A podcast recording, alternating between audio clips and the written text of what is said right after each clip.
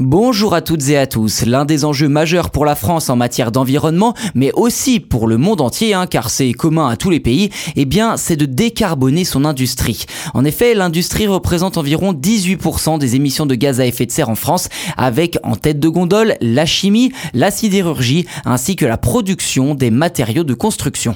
Si la France veut tenir ses objectifs environnementaux dans le cadre de France 2030, le pays doit réduire ses émissions de 30% en moins de 10 ans et de plus de 80% d'ici 2050. Des pourcentages très importants et qui ne laissent plus vraiment de doute, il faut décarboner l'industrie. Alors la décarbonation, c'est quoi? Eh bien ce terme désigne l'ensemble des mesures permettant à une entité, un pays par exemple, de réduire ses émissions de gaz à effet de serre afin de limiter l'impact sur le climat.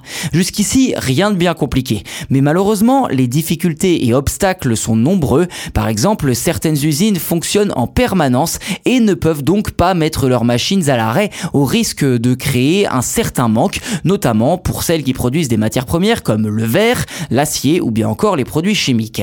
Dans cette situation, installer des dispositifs de décarbonation peut s'avérer difficile. Mais en réalité, la majorité des travaux de ce type se font en amont de la construction d'une nouvelle usine.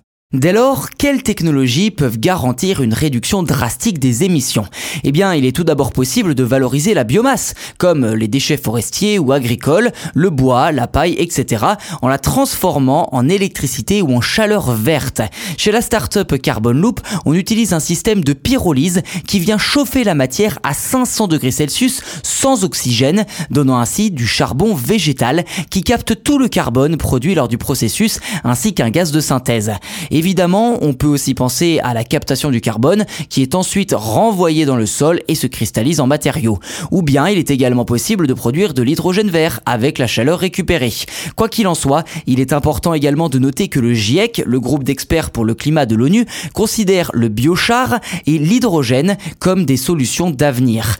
Car, comme on le disait, les végétaux rejettent tout le carbone qu'ils ont capté au cours de leur vie quand ils sont brûlés. Empêcher leur combustion grâce à la pyrolyse permet ainsi de gérer le carbone en circuit fermé et donc de donner du biochar en résidu. Quant à l'hydrogène vert, la France a lancé un grand plan de développement pour cette énergie qui est par ailleurs fortement dépendante de la production d'électricité renouvelable, solaire, éolien ou hydroélectrique.